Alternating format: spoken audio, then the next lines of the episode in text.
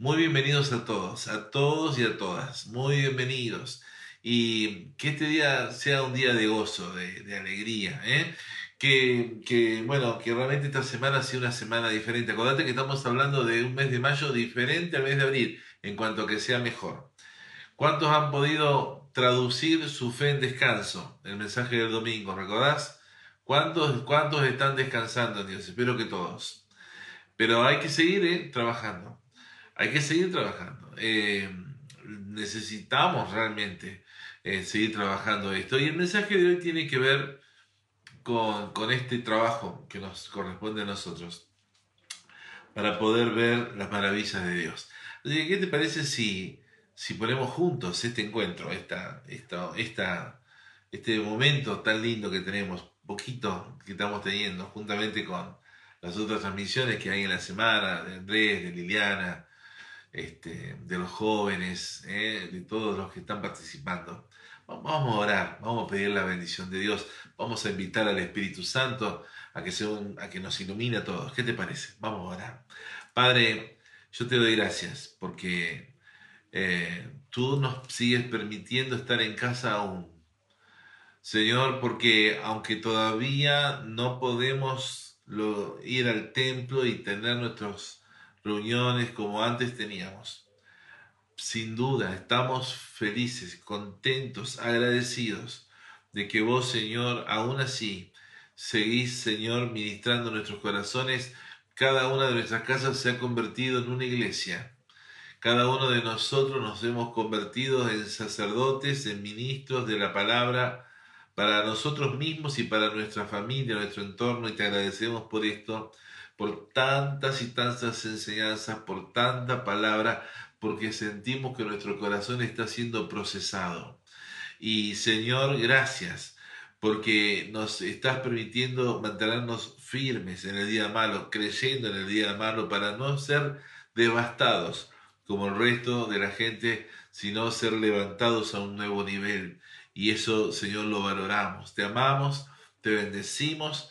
Señor, que tu gracia descienda ahora sobre la iglesia, los que están, Señor, oyendo que la palabra, el sonido de mi voz, Señor, sea tu voz y el sonido de tu voz lo que cada uno pueda oír en esta noche.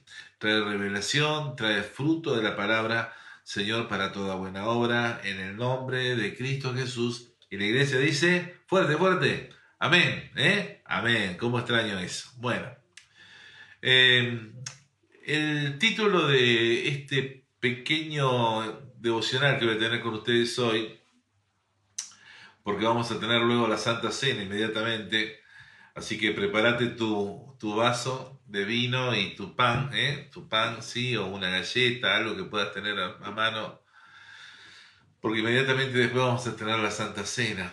¿eh? Em, el título es Creo en milagros. Creo en milagros. Ese es el título de, la palabra en esta noche. Y te invito a buscar en 1 de Corintios capítulo 2 versículo 9. 1 de Corintios capítulo 2 versículo 9.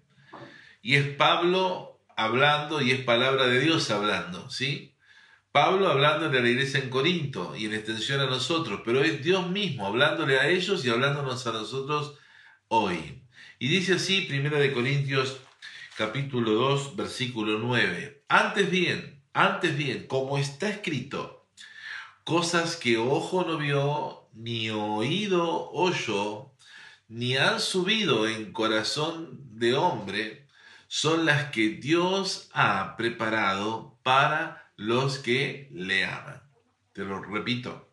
Antes bien, como está escrito, cosas que ojo no vio, ni oído yo, ni han subido en corazón de hombre, son las que Dios ha preparado para los que le aman. Recuerdo mi Bahía Blanca de mi niñez, yo vivía allí, en aquella localidad. Recuerdo la segunda iglesia bautista de Bahía Blanca, que era el lugar donde nos congregábamos como familia, con mis padres. Papá eh, era músico, amaba el canto coral, este, por lo cual formó y dirigió el coro de la iglesia en ese momento, que entre semana se reunía a ensayar y luego los domingos eh, había un canto preparado del coro de la iglesia. Eh, allí estaban las sopranos, los, las, eh, los contra, las, contraaltos, los bajos, los tenores, ¿sí? Cada uno aprendiendo su voz conforme a las partituras. Y yo iba al ensayo acompañando a mi papá y me gustaba mirar todo aquello pero más me, disfrutaba escuchar el ensamble, el ensamble de las voces y cómo poco a poco las melodías iban tomando forma y armonía. Eh, los que han eh, participado en un coro saben de qué hablo, de qué hablo. Es lindo escuchar un coro armado, pero hay mucho trabajo detrás. Yo era un niño, pero, pero eh, en mis recuerdos Existe un estribillo de un coro que cantaba eh, allí, se cantaba allí en, Bahía Blanca, que quedó en mi memoria y que vez, tras vez me gusta repetírmelo. Y el, y el estribillo de este coro decía, creo en milagros, almas cambiadas vi, un canto milagroso los salvados por la cruz, creo en milagros, pues creo yo en Dios. Creo en milagros, pues creo yo en Dios. Creo en milagros, porque creo yo en Dios. Este es el título de hoy, creo en milagros, porque creo yo en Dios. Esto es lo que vamos a tratar hoy. Creo en milagros, pues creo yo en Dios. Me encanta esa frase. Eh, iglesia, me identifico con esta forma de pensar. Eh, quiero decirles que verdaderamente tengo mis ojos, mi espíritu en alerta a la pesca del poder de Dios manifestándose. Quisiera ver más de Dios. Se los, confieso, les soy honesto. Eh, pero tengo esto en mi corazón. Yo no quiero irme al cielo sin ver aquí las maravillas de Dios operando. Eh, creo que Dios opera en el plano de milagros. Creo que Dios opera en el plano de los prodigios. Creo que Dios opera en el, plano de las señales y maravillas. Claro está, también opera en el plano de la palabra. La fe viene por el oír, pero el oír la palabra de Dios. Dios es Dios arriba en los cielos. Su poder no hay quien lo iguale. Por eso en este tiempo estamos hablando de bajar el cielo a la tierra. Así como sucede en el cielo, sucede aquí entre nosotros. De manera que vivamos el reino, vivamos el reino cada uno viviendo el reino, no esperando irnos al cielo para ver la bendición. Aquí ahora, en este tiempo de nueva vida que empezó cuando recibimos a Cristo y fuimos bautizados por el Espíritu Santo, aquí ahora, viviendo el reino de Dios. En el cielo no hay carencias, en el cielo no hay enfermedad, en el cielo no, no, no falta nada de Dios, por eso podemos vivir de esta manera aquí. En el mismo consejo de Pablo a Timoteo, eh, te aconsejo que eches mano de la vida eterna. ¿Qué significa esto, hermanos? Vos y yo que somos del Señor, echando mano de, de la vida eterna, de los recursos espirituales del cielo para cada uno de nosotros. Creo en milagros, pues creo yo en Dios. El diccionario define la palabra milagro como un hecho extraordinario, hecho extraordinario que provoca admiración o sorpresa que no se puede explicar por las leyes naturales y que se considera producido por la intervención de Dios. Esto es milagro, un hecho extraordinario que provoca admiración, sorpresa, que no se puede explicar por leyes naturales, que se considera eh, producido por la intervención de Dios. Yo, yo he visto milagros, eh, he visto milagros, he estado participando en milagros. Recuerdo de un hombre allí en Campo Largo que estaba sordo. Y yo sentí hacer lo mismo que hizo Jesús. Le puse mis, mis, dedos en su oído y le dije, sí abierto. Y al momento comenzó a oír del, del oído que él no podía oír nada. Y bueno, milagros. Milagros que algunos son instantáneos, algunos se van desarrollando, pero milagros. Cosas impensadas, inesperadas, donde podemos ver a Dios operando así. Iglesia, ¿creemos en milagros aún hoy? ¿Estamos, ¿Tenemos esto eh, palpitando? ¿Creemos en milagros aún hoy? ¿O, ¿O nuestra fe está tan gastada que ya decimos, bueno, lo que suceda está bien? No, no, pero creer en milagros es una expectativa. Así que decirle que tenés al lado, ¿tenés expectativa de que Dios haga algo nuevo hoy? Bueno, en Job capítulo 5, versículo 9, te invito a buscar, Job capítulo 5, versículo 9, eh, así eh, dice la escritura, Job 5, 9, que Dios hace cosas grandes e inescrutables y maravillas sin número. Dios hace cosas grandes e inescrutables que no se pueden contar y maravillas sin número. Y yendo a distintas traducciones de la Biblia, fíjate cómo este mismo versículo, distintas traducciones lo traducen. Hoy a esas traducciones le decimos las versiones ampliadas de la versión Reina Valera, que generalmente es la que usamos todos, ¿no? La, la versión Dios habla hoy dice, Él hace tantas cosas y tan grandes maravillas, cosas que nadie es capaz de comprender. La nueva traducción viviente dice, Él hace grandezas, hablando de Dios, demasiado maravillosas para comprenderlas y realiza milagros incontables. Si le ponemos el entendimiento a esto, realmente nos dejan, las cosas de Dios nos dejan con la, con la boca abierta. La palabra de Dios para todos dice, Él es autor de obras grandiosas que no se pueden entender completamente.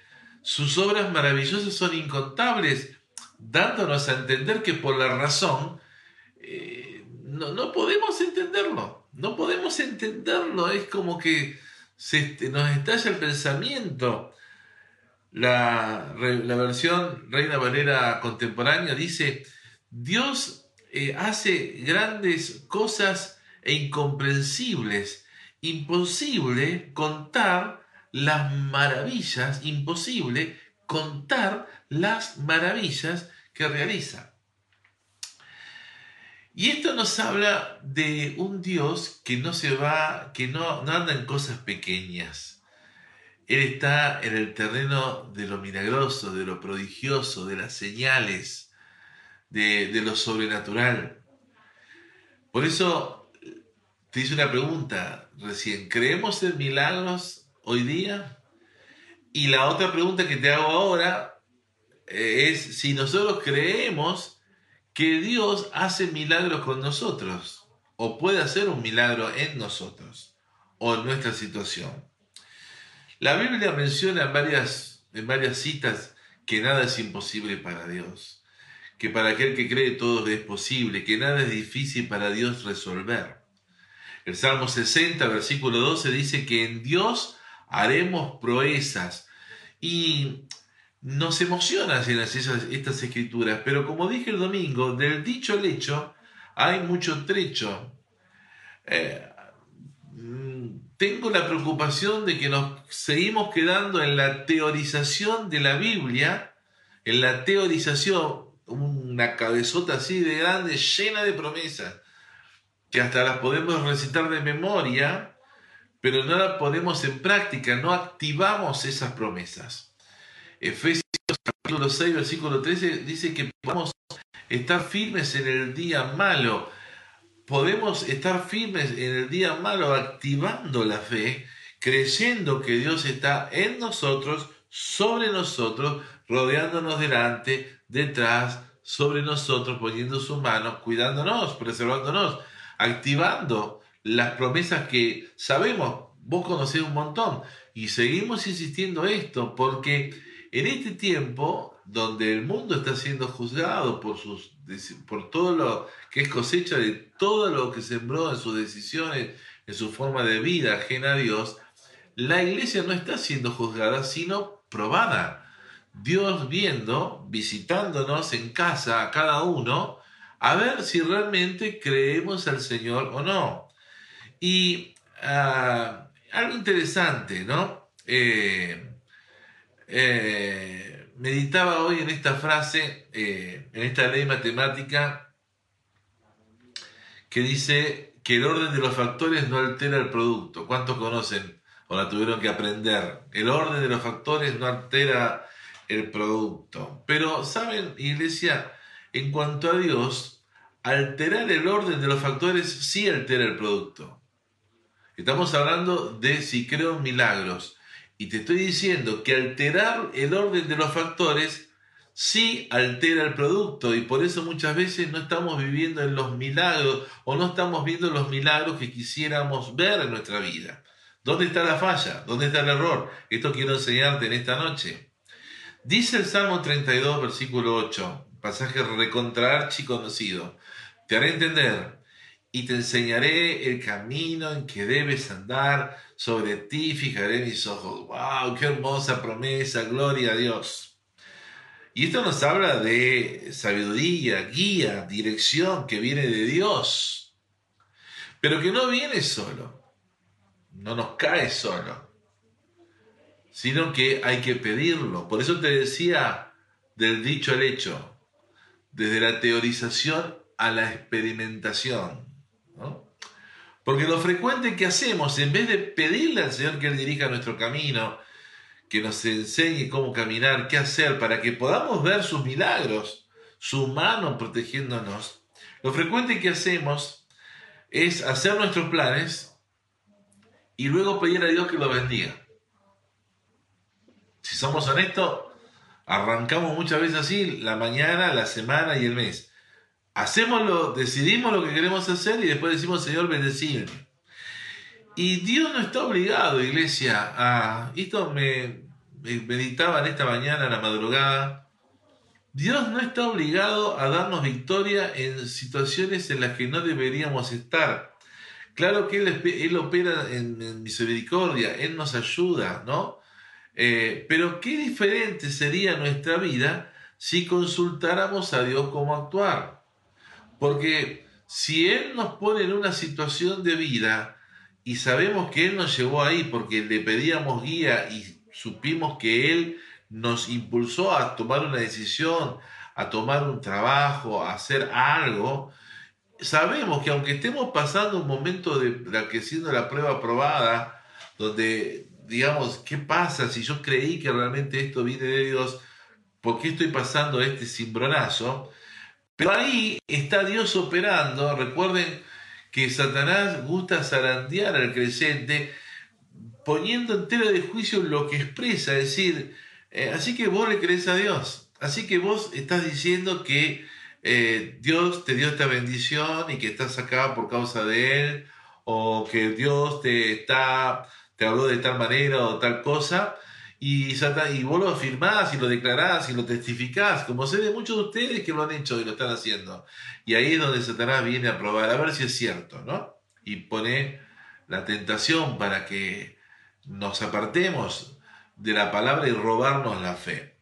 Ahora, la manera de la manera correcta no es hacer los planes y pedir que Dios lo bendiga después. La manera correcta es preguntar a Dios primero, es pedir su dirección decir en una simple oración, Señor, tú sabes lo que es mejor para mí.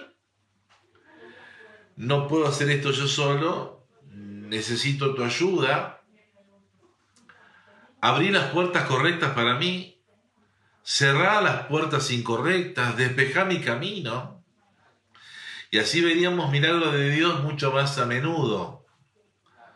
Así veríamos muchos eh, milagros de Dios mucho más a menudo.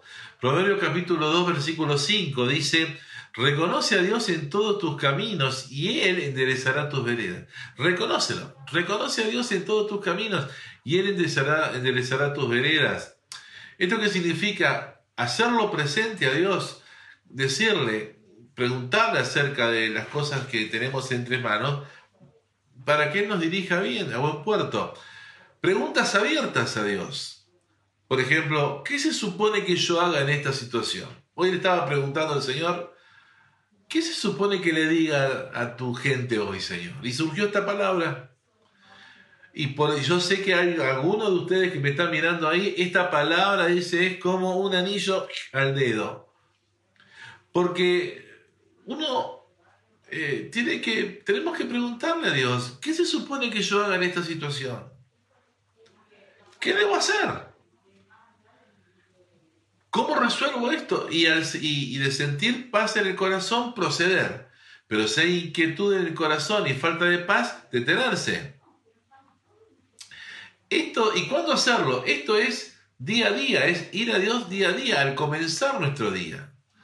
Me, meditaba mi corazón eh, acerca de esta mañana, esta madrugada, acerca de que Dios me, me hablaba respecto de que no comenzar el día no hacer nada sin antes tener un encuentro con Él. Wow, wow, wow, wow, wow, wow, wow, wow. Miren, hermano, soy pastor, soy, soy, soy, creo en Dios, pero en el afán uno eh, va más adelante que Dios y no es así. Dios primero. Busquemos primeramente el reino de Dios. ¿Sí? Y todas las demás cosas serán dadas por añadidura. Israel, el pueblo de Dios, en el desierto, fue, ustedes se acuerdan, fue alimentado con maná, pan de nobles, dice la Biblia, ¿no? La historia, no vamos a ir al pasaje, no quiero detenerme, dice que día a día debían recoger, caían, a la madrugada unas, eh, una especie de, de bizcochos de hojaldre, de dulce, y tenían que recoger cada uno para su familia lo necesario para ese día, día a día. Eh, Dios le estaba enseñando al pueblo a depender de Dios en su provisión de alimento día a día, el pan diario día a día. La palabra maná eh, significa ¿qué es eso? Porque eso es lo que se preguntaba la gente. ¿Qué es eso? Maná. Y ahí quedó el nombre. ¿Qué es eso? De manera que nosotros deberíamos preguntarle a Dios, ¿qué es eso que vos querés que yo haga hoy, Señor? Bueno, volvimos, volvimos. Eh, cuando, éramos, cuando era chico cantábamos una canción, El diablo está enojado, hay una razón, justo que estamos hablando de buscar en el día a día a Dios, ¿no? Se corta, nunca pasó. Eh, estamos eh, se ve que este tema de hoy le está molestando al diablo te está molestando, diablo cochino, te reprendo en el nombre del Señor Jesucristo, te mando salir de aquí fuera en el nombre de Jesús. Eh, y ahora, eh, una, una, de las cosas que interesantes es que estábamos hablando de buscar a Dios día a día. El pueblo de Israel buscando a Dios. Maná, que significa, ¿qué es eso? Preguntándole a Dios, ¿Qué querés que yo haga hoy? ¿Cuál es mi tarea? Mostrame cómo vencer mis problemas. ¿Cómo vencer mis problemas? Mostrame. ¿Saben, iglesia? Dios obra de maneras diferentes. Repetí conmigo. Dios obra de maneras diferentes y nuestro problema, el tuyo y el mío, es el acostumbramiento, la autoconfianza de haber vivido situaciones similares pasadas y decir, ah, esto ya lo resolví así con Dios, y no ir, y no ir ahora en el presente, en la situación que vivimos, a buscar guía y dirección de Dios para resolver lo que nos está afligiendo. Y ustedes recuerdan también la historia de Moisés cuando estuvo con el pueblo en el desierto, en aquel momento que el pueblo tuvo sed y altercó con Moisés en las aguas de la rencilla, ustedes recuerdan. Y Dios le dijo a Moisés, en esa situación, desierto, pueblo sediento, algunas rocas esporádicas por ahí, le dijo Dios a Moisés, anda a la roca y golpeala con, con la vara y saldrán aguas, ¿sí? Y el pueblo bebió. Pasado el tiempo, tuvieron una situación similar. Allá habían pasado varios años en el desierto. Y Moisés, hastiado, cansado quizá de tan de la gente, de, los israelitas, israelitas cabeza dura, le vuelven a tener sed y Moisés recibe la orden de ir a la, a la peña, pero no golpearla esta vez, sino hablarle a la roca. ¿Y él qué hizo? Sin, sin oír a Dios, sin obedecerlo, fue y golpeó la roca como lo hizo la primera vez. ¿Y cuál fue la dificultad de Moisés en ese momento? Su falsa confianza. Él se vio en el mismo desierto, en una situación similar a de su pasado, con rocas parecidas, y, intentó resolver la situación como había sido antes, pero él ahora tenía que hacer otra cosa. Dios le había dicho que el agua de la roca iba a ser él, a partir de él, hablarle a la roca, no golpeándola. Y esto nos tiene que hablar, iglesia. Información del pasado podría no funcionarnos hoy. Dios es un Dios de frescura, de cosas nuevas. ¿Oíste bien? Dios es un Dios de frescura, de cosas nuevas. Él está esperando por vos y por mí. Esto me, me, afectó mucho en esta mañana, la verdad les digo.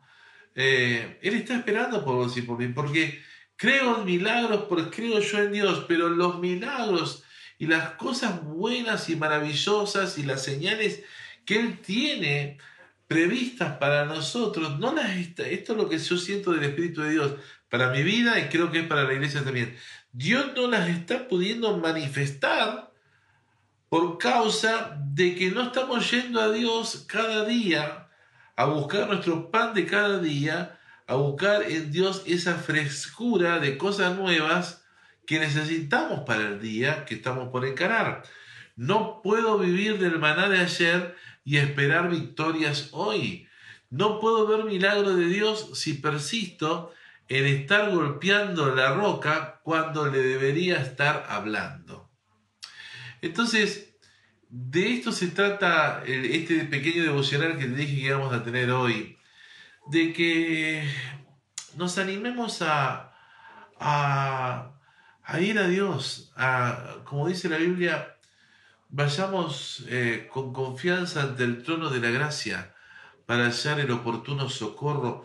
Vayamos a Dios con preguntas eh, abiertas, ¿cómo, cómo Él quiere que encaremos las situaciones que estamos viviendo, ¿Cómo, cómo, se supone que debemos movernos, cómo se supone que aún en medio de toda esta situación de, de, bueno, de la reactivación económica, personal, familiar, ¿cómo, qué, qué plan tiene Dios para mí? Y, ¿saben? Eh, Dios eh, conoce, eh, Dios puede cosas que yo no puedo. Dios puede cosas que yo no puedo. Dios conoce a la gente correcta que se me tiene que pegar. Dios sabe dónde está el peligro adelante. Dios sabe dónde están los obstáculos adelante.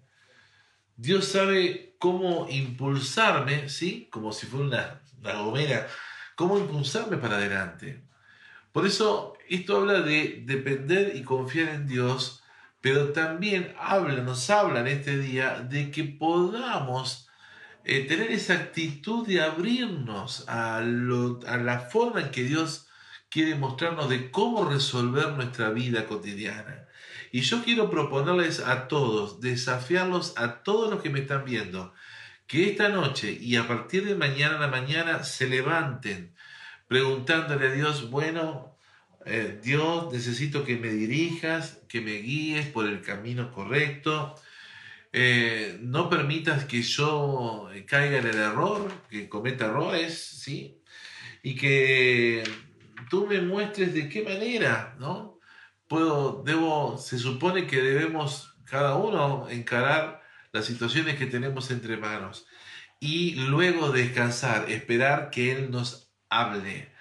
Eh, es de alguna manera ir al cuartel general, ¿sí? Este, presentarnos, yo me acuerdo cuando estaba en el,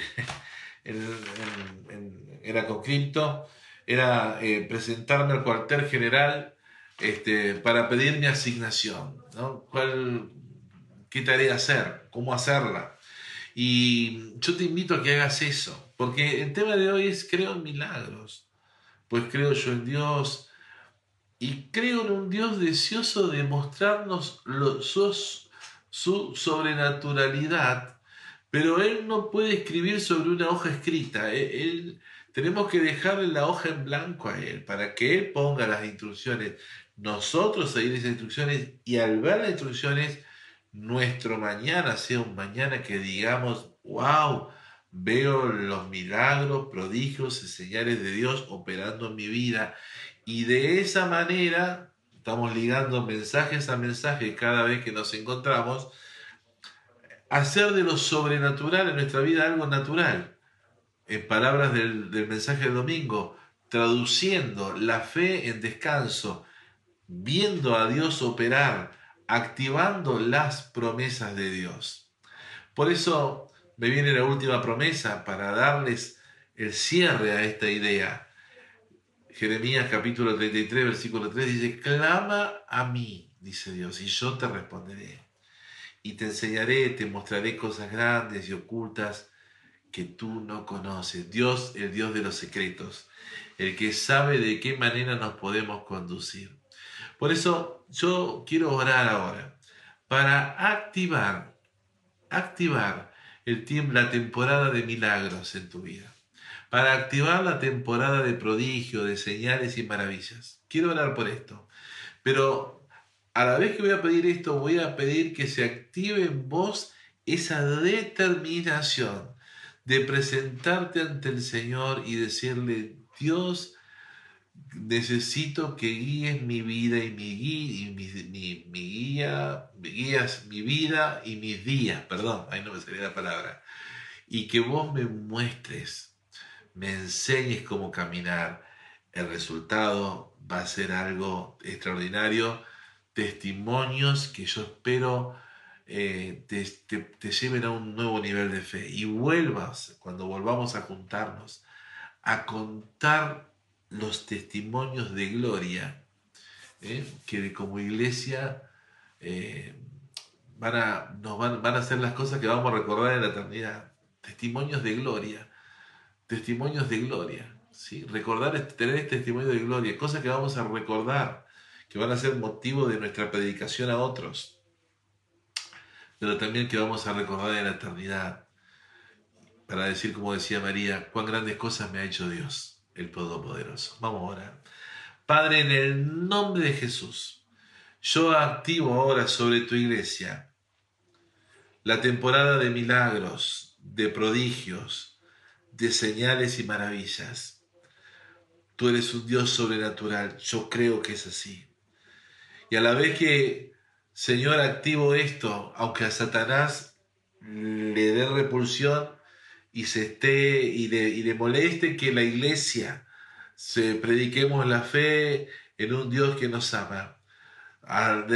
simultáneamente pido que tú operes en la voluntad y en el entendimiento de cada uno de los que están oyendo esta palabra por mi voz en esta noche y que puedan accionar su fe y que puedan comenzar su día cada mañana encomendando a, a ti sus vidas, su camino para que ellos puedan preguntarte qué se supone que ellos hagan, para que ellos puedan pedir tu guía, tu dirección, tu templanza, que, los, que, les, que les abras las puertas que nadie puede cerrar y les cierres las puertas que nadie puede abrir, que les pongas a su camino las personas correctas, que aparte las, las personas que no deben estar, Señor, en su camino, que tú los, los proveas de bendición, que quites los obstáculos, los peligros, que los ayudes y que ellos en todo lo que hagan puedan ver tu mano poderosa obrando, Señor, tu, tu, tu, tu, guía.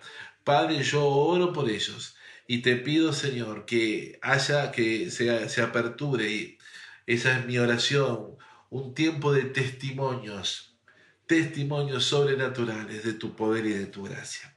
Señor, para que tu luz brille en la iglesia, y seamos una iglesia sal y luz en la ciudad. Te lo pido en el nombre de Cristo Jesús. Y la iglesia dice, amén, amén y amén. Un beso grande. Dios los bendiga y Dios los cuide. Amén.